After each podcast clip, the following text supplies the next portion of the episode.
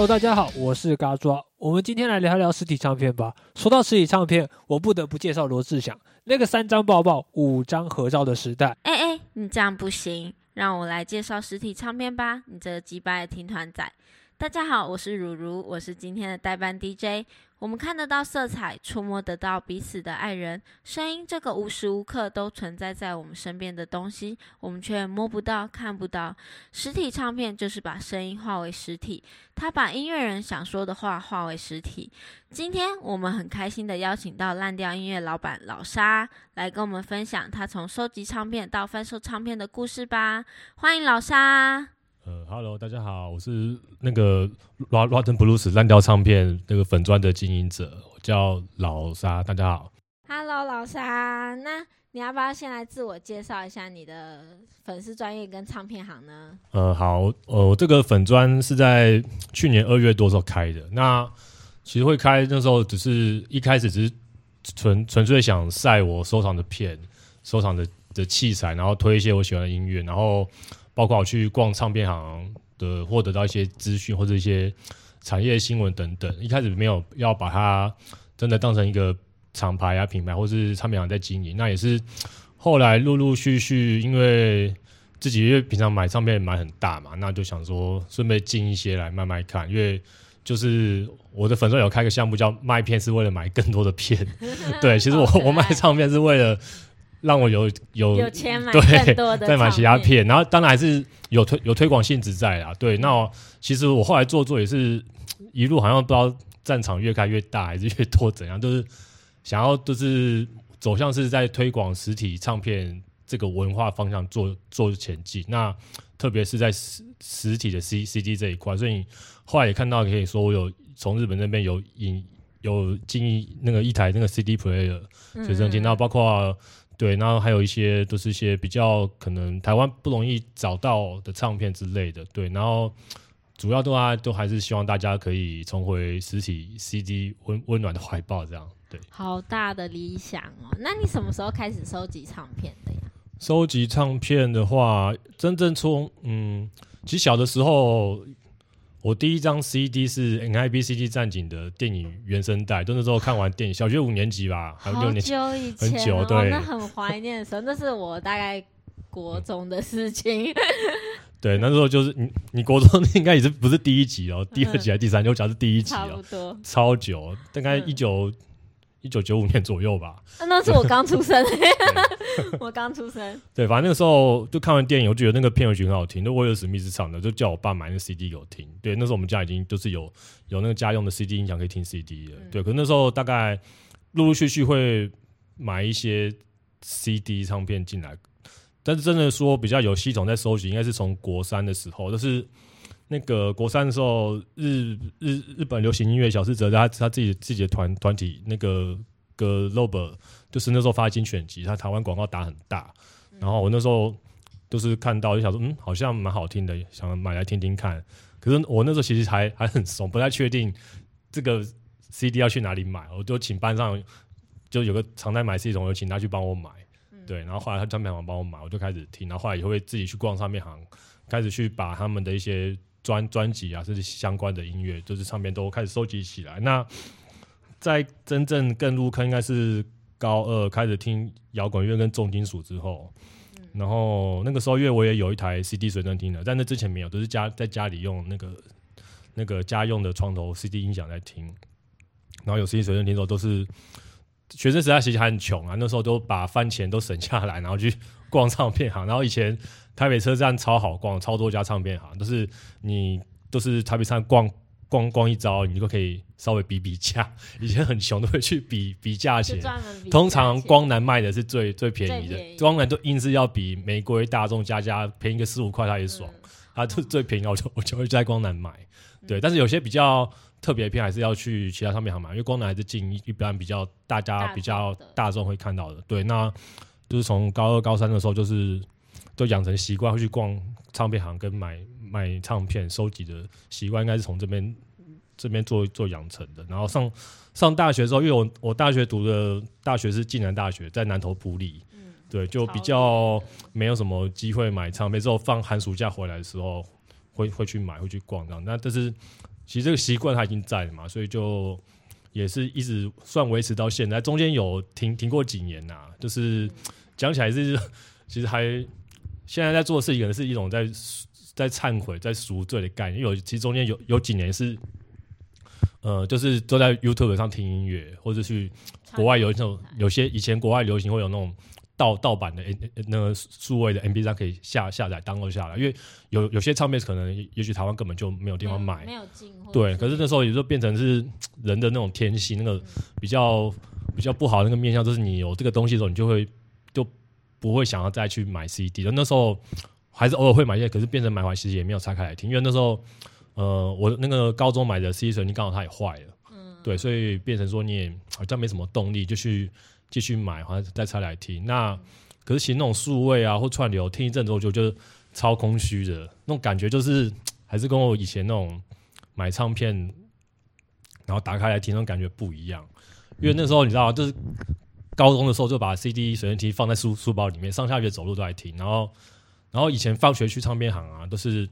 买到唱片都现场立刻拆，立刻听。我就是要把它边走回家边听我刚买一张唱片，那感觉超爽。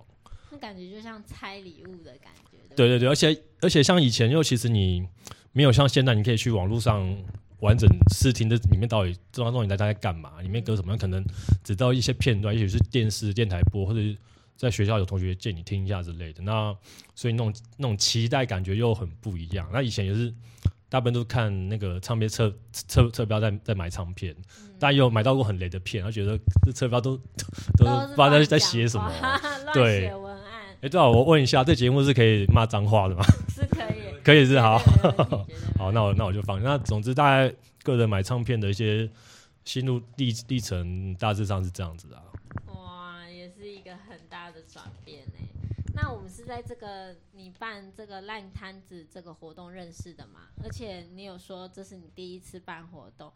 那你执行这样子的唱片市集活动，你也觉得有什么感想，或者是碰到什么困难？呃，其实这个活动它也不是一个酝酿很久的想法去执行，也是某个巧合之下，都是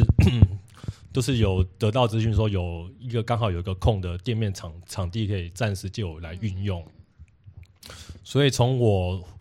得到这个讯息到我决定要办一场唱片市集到活动那一天，其实才一个多月啊。对，是不到对，在两对，在两两两个月内，所以那时候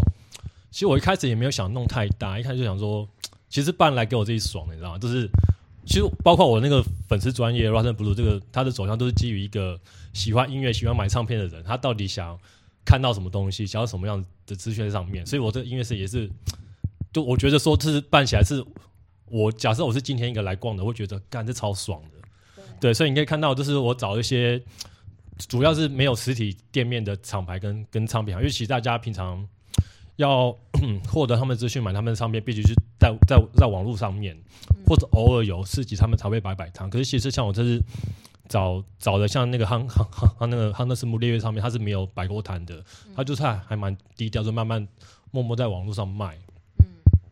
所以像我会觉得说，假设我 是一个长期有跟 Hunter Moore 在网上买唱片的人，那这次他难得本人要出来要摆这个摊子，我应该还会还蛮蛮蛮期待的，想去看一看。对一定会想看。对，那包括我也找我朋友来来来弄的那个酒酒水摊的部分，哎、那个部分很不错哎、很不错，对不对？可是啊那两天其实酒卖的不是很好，哦所以我对我朋友就还蛮不好意思的。不会啦，不会，这蛮好玩，我也有朋友后来跟我说：“哇靠，你们这个活动还有酒，这太爽了吧！”对啊。他第二天来，他买买超多，他超开心。我我自己也有买，我买两瓶，然后他就给我视频，因为买一送一。对啊，是不是？啊其实就还还蛮棒的，而且可以就是在你的唱片行、唱片这个烂摊子这个派对啊，讲实话，我认识到超多人，像齐青的陈老板，然后还有贝多熊的那个大强，大强然后还有就是你的那个酒水摊的朋友毛嗯毛，然后像之后我们就会想要采访齐青看看。就是可能可可不可以靠你牵线看看，因为齐星很红，这当然没问题啊。他他那个陈老板是我我高高中同学，对，他啊，有跟我就说，就还就还蛮巧的，就是很就是大家过了那么多年，就是都还是有在那个音乐 音乐的路上面，对，对啊，很棒。蛮有趣的。然后像毛毛啊，我就我就有跟他聊，因为我有一些活动案子嘛，然后就是也需要一些酒水摊，嗯，然后我就可以跟他瞧，而且他们找酒又很蛮，就是以蛮不错的价格，就是是好看的价格，很便宜。然后我就觉得，诶，这个也可以长期配合，所以就是刚好就是因为你这个烂摊子，然后反而让我的工作的人脉有更多的就是延伸，所以我真的觉得就是办唱片市集超棒的，因为你可以跟他们聊天，然后你你们可以交换不同不一样的想法，不只是买唱片而已，对、啊、对你讲到一个重点，其实我办那个市集都不是只有买买唱片，我觉得那个人跟人之间面对面的交流互互动，嗯，当面聊音乐这件事超爽的，对啊，对啊，而且你就是重要。就是跟他们聊起，就是可能你一起同样都喜欢唱片或者是曲风的时候，你觉得超嗨的，就志同道合的感觉。所以我那天我不是连续两天吗？第二天自己去，我也一样超开心的，对啊。所以我觉得你办这个活动真的很棒，真的，而且就是还蛮意外，没想到会 这么多人来，就是嗯，有些尖峰时时刻真的里里面就还还塞爆了，塞满满的，对对。啊，你有预你有你有去做那个活动效益分析吗？就大概多少人来？呃，没有实际去算，但是我事后有做问问卷，请大家去填嘛。那总嗯共填答人数有七十个人，哦，那蛮多的耶。我觉得算蛮多。所以你嗯再回头去大概推估一下，单日来的应该至少有一百五十人左右吧。我觉得不止我那天一整天观察下来，嗯、第一天我们去的那个时段大概是三点多左右，就有大概五十人左右诶、对啊，所以嗯我觉得单日应该有两百人，所以两天加起来四百到五百人左右。我觉得真的这个，以你第一次办活动，而且你其实你那个空间蛮小的，所以我觉得，然后就是可以在这么小的地方，然后接就是实际触及到那么多人，我觉得还蛮厉害。真的以我自己活动经验来讲啦，就是这你这个触及率还蛮高的。对，因为我会办也是从我一个喜欢逛唱片人的出出发想法是说，呃，过去几年在台北市好像没有这种活动。唱片市集呃，对，而且是它是没有分，比如纯纯黑胶，我因为这几年我看到它有限定是纯黑胶的，嗯，但是我这个其实没有限，只要是只要是音乐载载体，其实通通可以，没有嗯。一个限定主力只能在纯黑胶的部分，嗯。所以我会觉得，我个人的话当然会觉得还蛮有趣的，因为台北好像真的没有人办，如果有人办，我应该早都 早都去参加过了。对啊，好像还真的没有人办过这样。希望你之后可以就是往可能华山啊、松烟啊，或者是那种比较大文创市集那边，你可以跟他们申请看看，然后去办一个就是不限，只要是音乐载体，你就可以买的活动，然后请更多的网络个体户来办。我觉得他们应该会就是触及率应该会更高，人应该会更多，因为尤其是你请的是网络个体户，你都是请网络厂牌，他们平常没有在摆摊，然后但是他们有一定的客群，所以你如果之后你办这个活动，他们都会来支持，他们一定会想看。像我买一我买那个。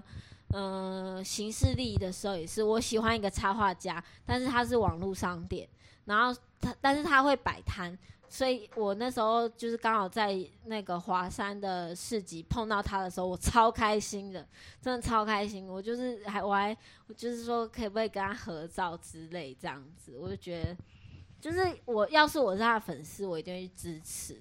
对，而且因为实体唱片行就是已经有他们自己就是发展的地方了嘛，但是网络个体户没有他可以实体看到的地方，所以我觉得。嗯，以后加油，嗯我支持你多办几场活动，越办越大。对，谢谢。那其实我那那场活动还有一个重点是希望不是把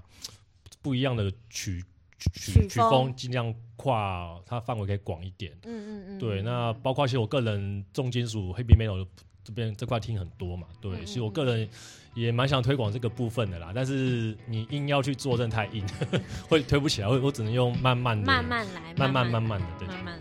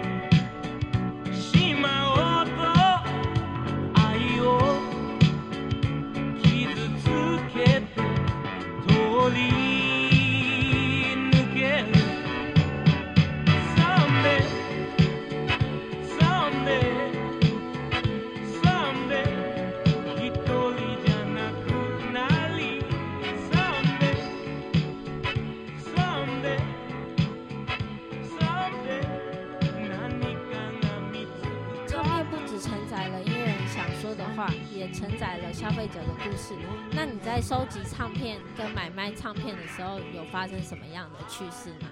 嗯，对，就是我过去这几年每年都会出出国两次到三次左右。那我我出国基本上也都一定会先找唱片行逛。嗯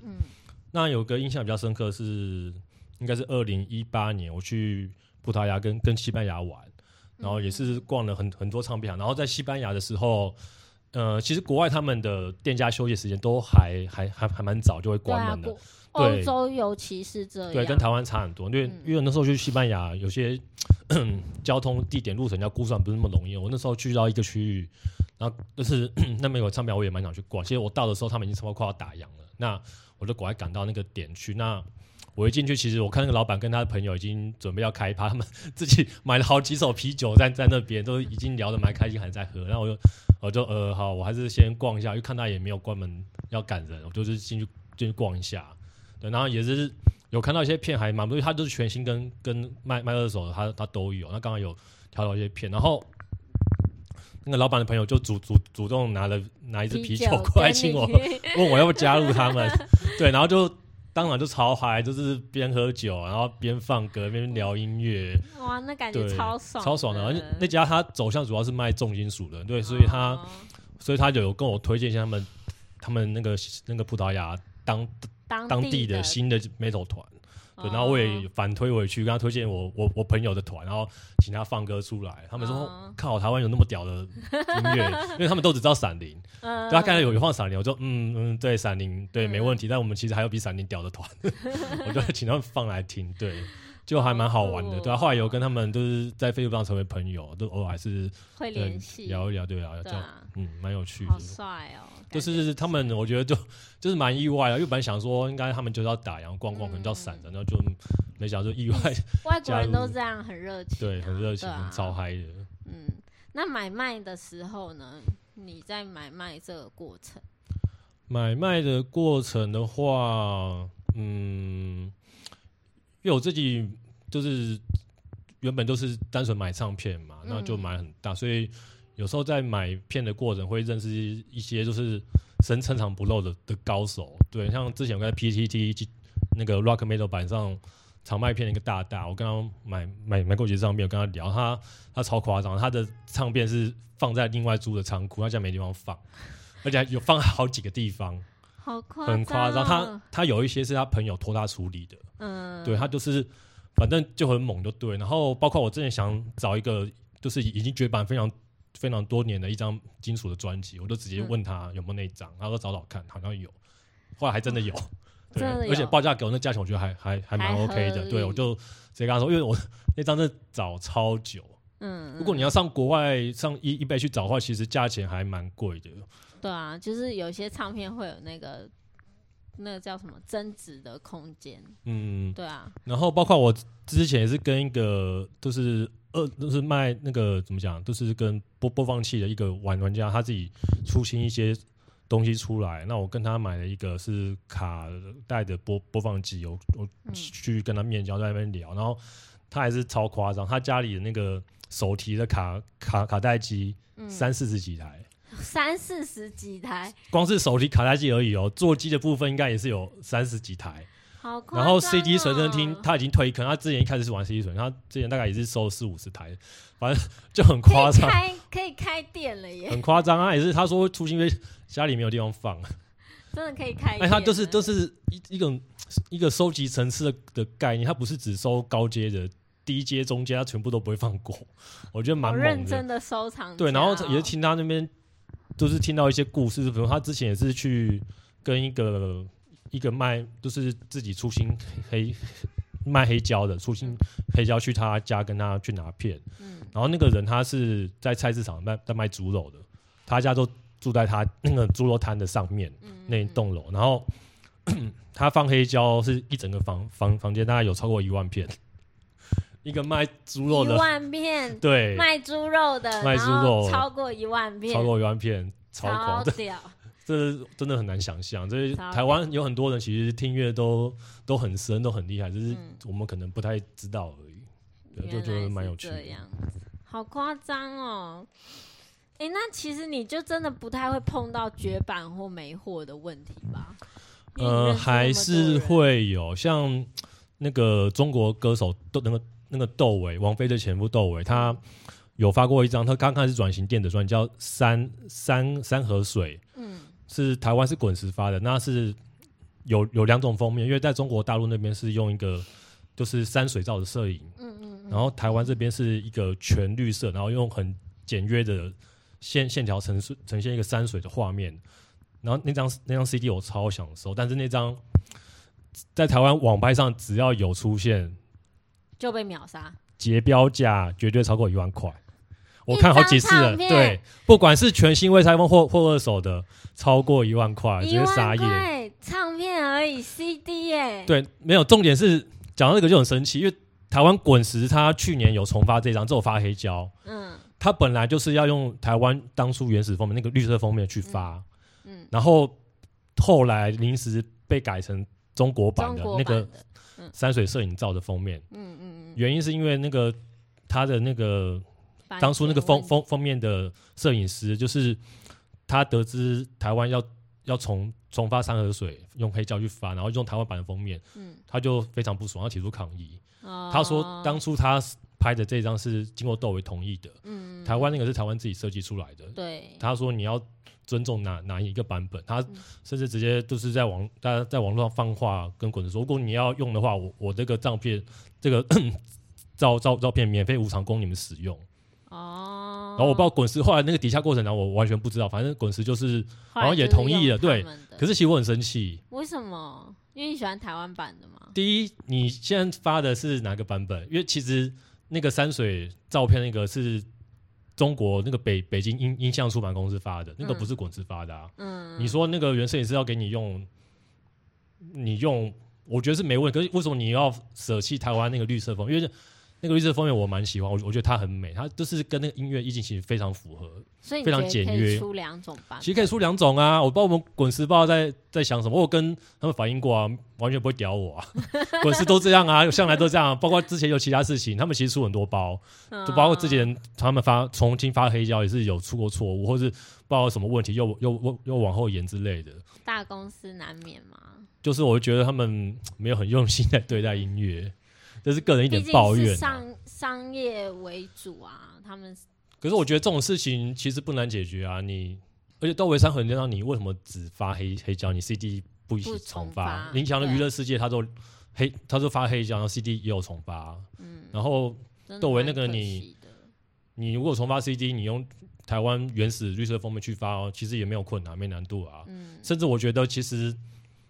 现在看来，台湾版绿色封面是最有价值的版本，更稀少，因为你先重发，你也跳过，你也不是发这个封面啊，对啊，那你就买不到那一买不到啊，超气啦！因为我我其实后来是有买那个中国那边的 CD 有重发的版本，嗯，我买，可是那个音音质真的是有差有差，因为我后来有买窦唯的的精选集，是台湾滚石发的精选集，嗯。然后精选也有收山河水那张里面的歌，我有去比，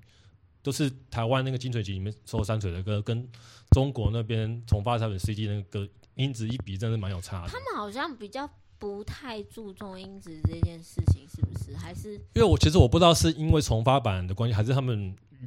那个中国原原始的混音就是这样。因为其实我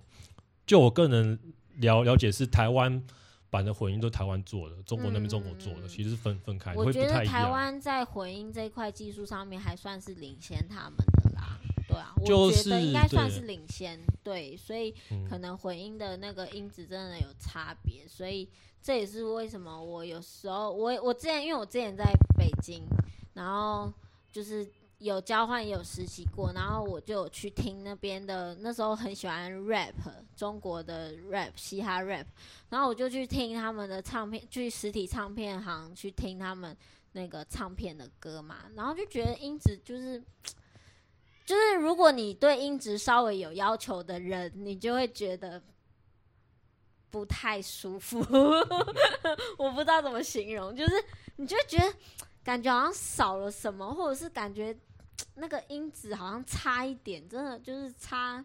那么一些这样子。所以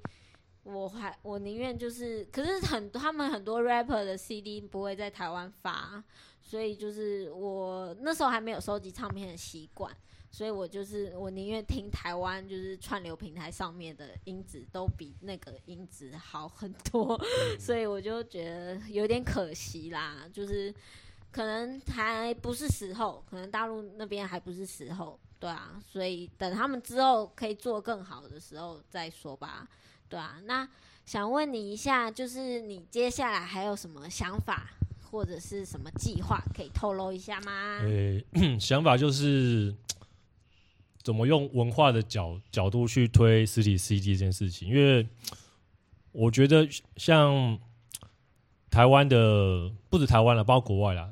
这几年是黑黑那个黑黑胶复兴风潮非常大嘛。那去年有个新闻，都是去年那个英国跟美国那边，他们黑那个音乐市场上黑胶这个载体的销售额比 CD CD 还要多，那个是自从八零年代以来第一次。嗯，对，那 我个人对 CD 是还蛮蛮有感情，我小时候听 CD 嘛，那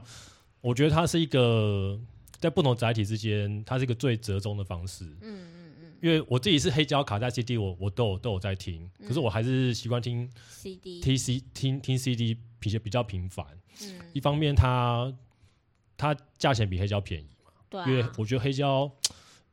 特特别是一些重发黑胶或新药，我不知道为什么 要卖那么贵，不知道为什么要这么贵，真的很对真贵。的真的，这个我深有我买一张黑胶专辑前买两三张 CD 可能都没问完完全没问题。对，所以这等于相对会排排挤掉你的你的预算去买其他或接触更多音乐的的机会，机会，我觉得还蛮蛮、可惜的。然后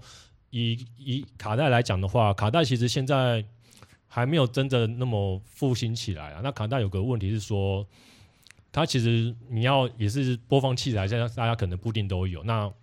卡带它问题，它跟黑胶一样，它是算消耗品，你每次播放它其实都会有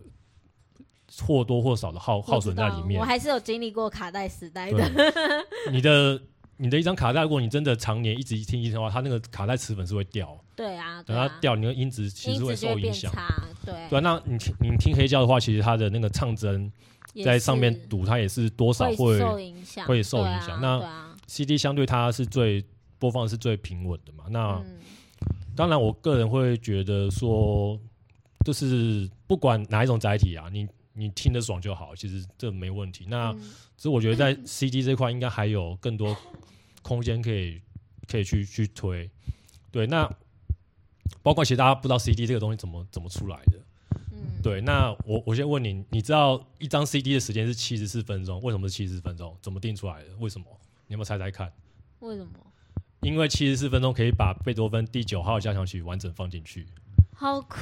哦！这个 规格是 Sony 制定出来的。好酷哦，因为 CD 最最早在八零年初，哎、七零末的时候，是荷兰飞利浦他们就开始在做这个技术出来，可是碰到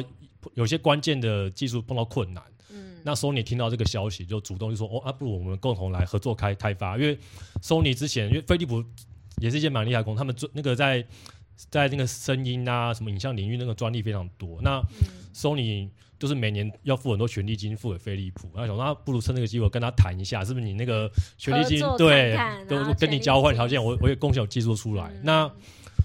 那个飞利浦一开始开发 CD，他们制定的时间是六十六六六十分钟整，嗯但是 Sony 的那个那个 Sony 那边说不不不，那不那六十分钟没有办法把贝多芬第九号交响曲放进去，他们坚持要七十四分钟。为什么一定要是贝多芬第九号交响？因为最有名嘛。对，因为那时候 Sony 负责开发 CD 的的那个头头，他是声乐家出出身的，他不是工程师，哦他背景，但是 Sony 算比较特殊的一的的一个人，后来把他培养成下一代的的接班人。他那个时候就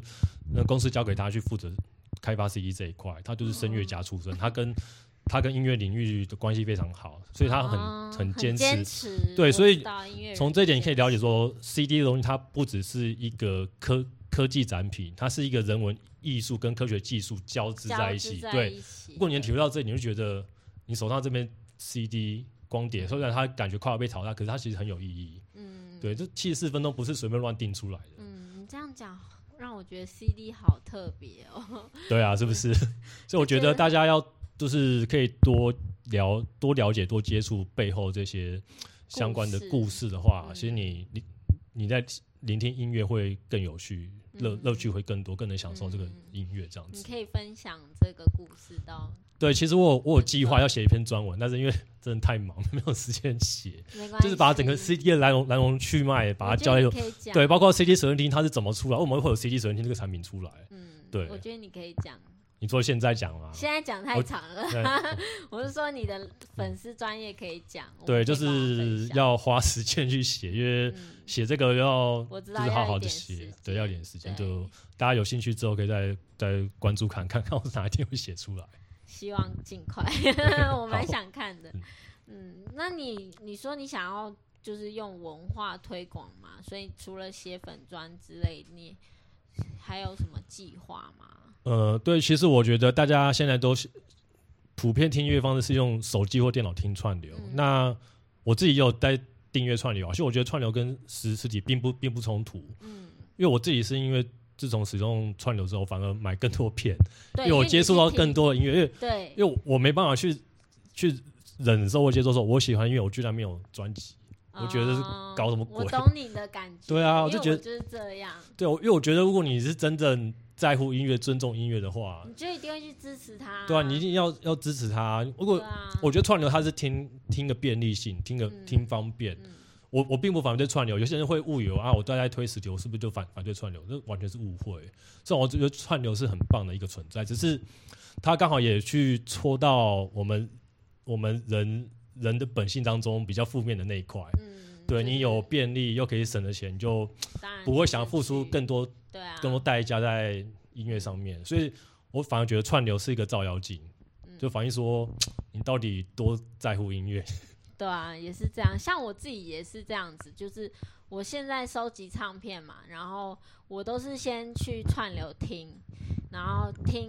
就是这个唱片，或者是别人推给我一个团，我都会先去听。那听了真的很爱的时候，我就会去收集这个唱片。可是，可是如果没有串流平台的话，我对于唱片我就会有一点犹豫，因为就会不知道该买什么唱片，因为买毕竟买唱片有时候不能试听嘛，对啊。可是我觉得就是串流平台的好处是它可以让我试听，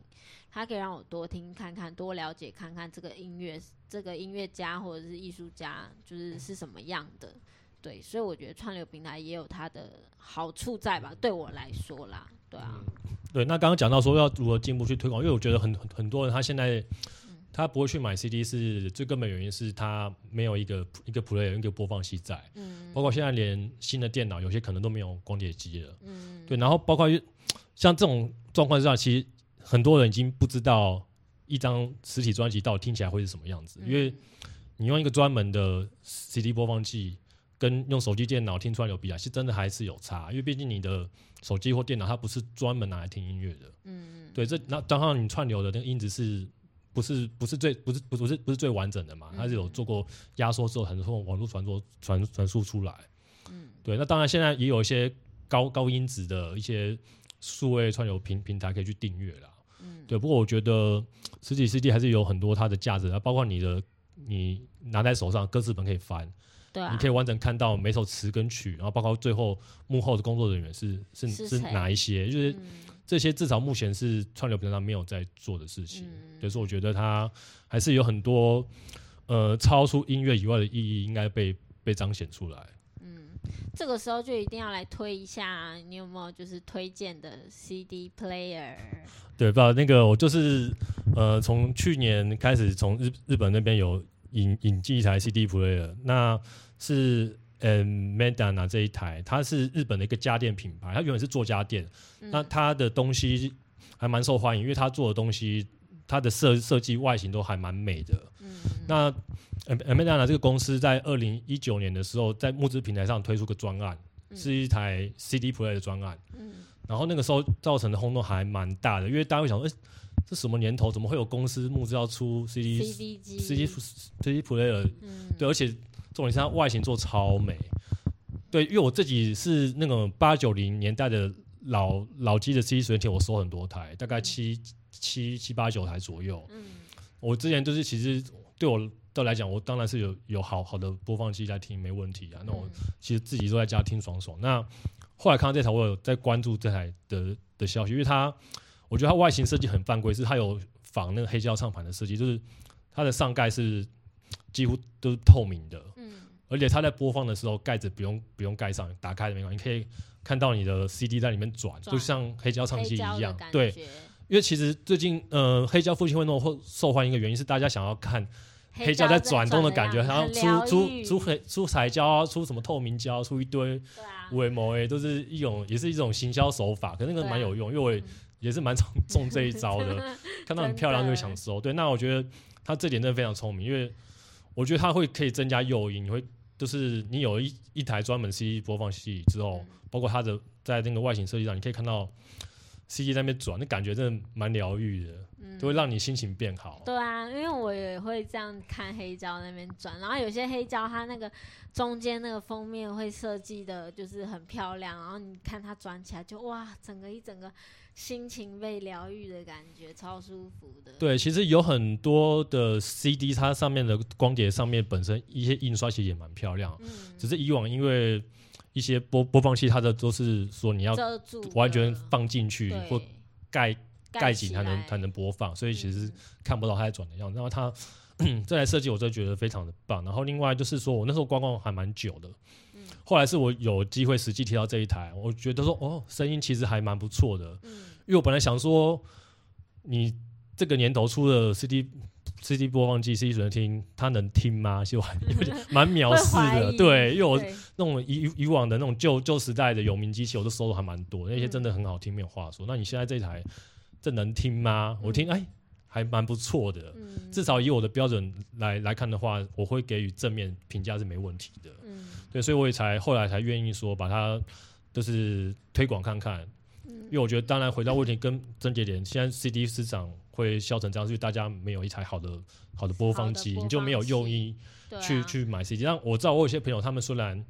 没有 CD player，他们还是会去支持他喜欢的乐团歌手的 CD，都是当个当个周周边产品嘛，都存纪念。存起来收藏而已。对，这个这个这种行为当然是蛮浪漫的，可我觉得只有浪漫是不太够，还要有实用性在，不然，CD 只会越来越没人买，因为他的困境就在这边。像我之前就有买我喜欢的歌手吕世轩的专辑，结果我到现在都 还没拿它出来听过，因为那时候都没有 CD player，就所以都不能听，对啊，对啊，所以我觉得你就是 有一台还不错的 CD player 之后，你才更有用音跟动力去买 CD，可以真的可以好好享受到底嗯。那个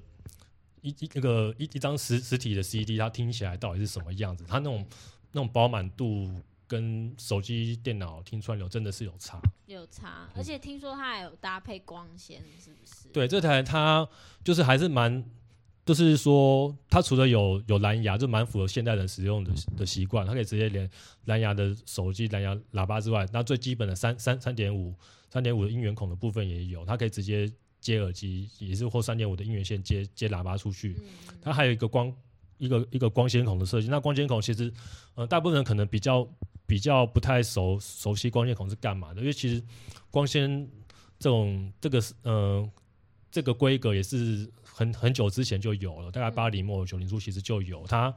它的输出品质比三点五音源孔还要好，它的那个等于说是更高音音音质的一个输输出规格，更提高。对，那通常好一点的扩大机或者或者喇喇喇叭是可以对应光纤光纤端子的，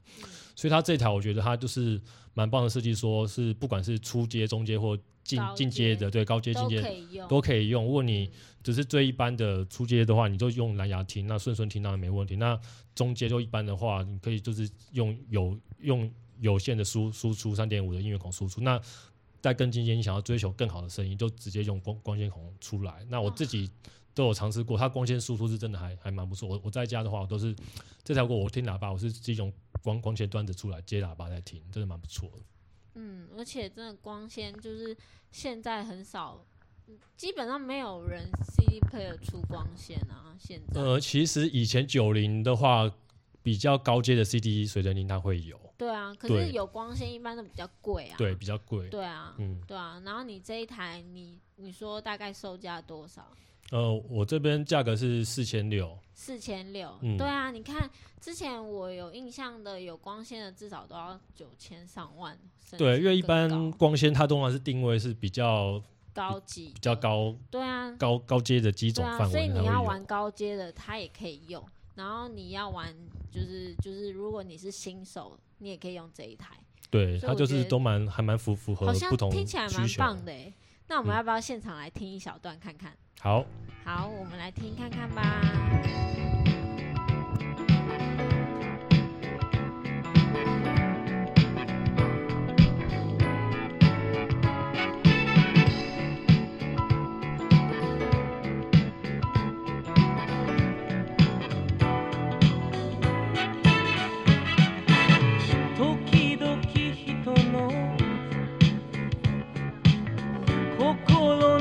の中が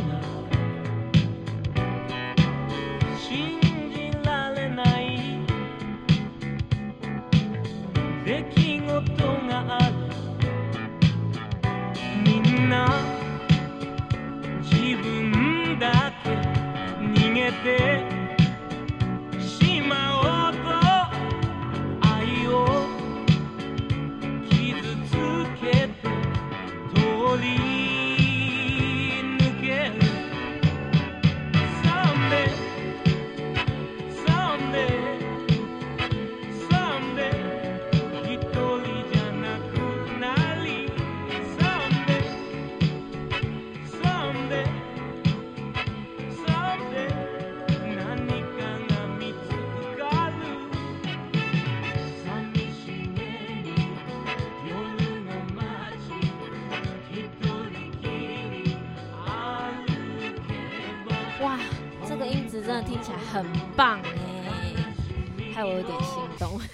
你 等一下要不要留一台 留一台下来？好啊，那最后再问一下，就是你希望自己或者是大家要怎么做，才可以让这个实体唱片的市场发展的更好？嗯，因为其实最近这几年，就是我看到台湾的唱片行陆陆续续消失或规规模缩缩小，其实就还蛮难过的。嗯，因为虽然我自己有时候都直接跟国外订唱片或出国买，那可是我还是希望，因为唱片行对我来说还是从小逛到大，蛮熟悉、蛮重要一个部分。很多时候也是依赖在唱片行去接收新的音音乐，所以我个人会希望是 还是经由人与人的交流互互互动出发去推广实体唱片，因为我觉得像串流，它还是没办法去取代说人跟人之间聊音乐、推荐音乐这种这种真真实的互互动往来，它那个 串流还是没办法取代功能。虽然它的它演算法似乎还蛮强大的，会帮你推音乐，对啊。可是我个人还是喜欢是经由其他人、我的朋友或者新认识的乐友推荐他喜欢的音乐给我。嗯对我觉得那种感觉是还蛮不一样的。那包括说实体唱片本身的话，其实，嗯、我自己也是在去年的时候有认识新的朋友，他们都是唱片买很狂，比我还要狂那种。我们都经常一起去逛。逛逛唱片行有特价都就去扫扫个货之类的，对那种感觉就就真的蛮好玩的啦，都是比你自己逛唱片行要要要要有要有趣的的，多，都是都是一些那种同号的嗯，感觉，就让你觉得不会这么孤单自己一个人。自己一个人在收集唱片。对，所以我像我自己专业的话，其实嗯，可能跟一般的音乐专业或唱片行专业不太一样。你可以看到说，我不是只有在写我要卖的东西，其实有时候是我分享我纯粹我自己喜欢的音乐，嗯或是呃塞一些我自己珍藏的东西出来。那也许如果有些有些有些背后的故事，我可能会稍微带一下。嗯，对，那其实我觉得做这些应该都还蛮有意义的。那不管有没有人看，至少我帮我自己也留留个记录下来。对，因为我觉得，呃，希望大家可以就是，呃，有这个机会可以去再接触看看，到底买一张实体唱唱片，把它把它拆封打开之后拿来听，那种感觉到底是什么？我就，假设说你最近这几年都没有在听唱片的习惯的话，也许可以试试着在重温或是第一次接触看看，因为很很嗯很多呃年年年年纪比较小的，其实大家都没有可能可能连 CD 没有 player 都没经历过 CD 时 代，什么叫 CD 随身听？那什么东西？对啊，对啊，对，我觉得是可以试着接触看看，因为我觉得以现在这年代来讲的话，当然一个比较中二的想法是，现在听 CD 应该蛮帅的吧？对啊，对啊，就是对不觉得就很不一样，就很帅。很帅，还这个东西我自己来看，我还是觉得 CD 这个产产品，这个科技真的是还蛮屌的啊、蛮厉害的啊。嗯真的。对啊，就是希望大家可以有机会的话接触看看。那你还会再办市集吗？我真的很期待你在办唱片市集耶。呃，还会再办，但是等我找时间说，因为有些东西还要再好好想想要怎么弄。因为如果办跟第一次完全一样的内容，其实没问题。我觉得这样比较 比较不好玩。嗯，对，想试着看看有些不一样的内容出来，因为包括上次办完之后，有很多人给一些建议，都还还还蛮不错的。好，你可以找我，我可以帮你办，我可以帮你办活动。好。我我的专长就是这个。好，那我们今天就谢谢老嗯。沙，好谢谢谢谢。谢请大家多多关注老沙的粉丝专业叫什么？Rotten Blues 烂掉唱片，谢谢各位，烂掉唱片，谢谢，拜拜。拜拜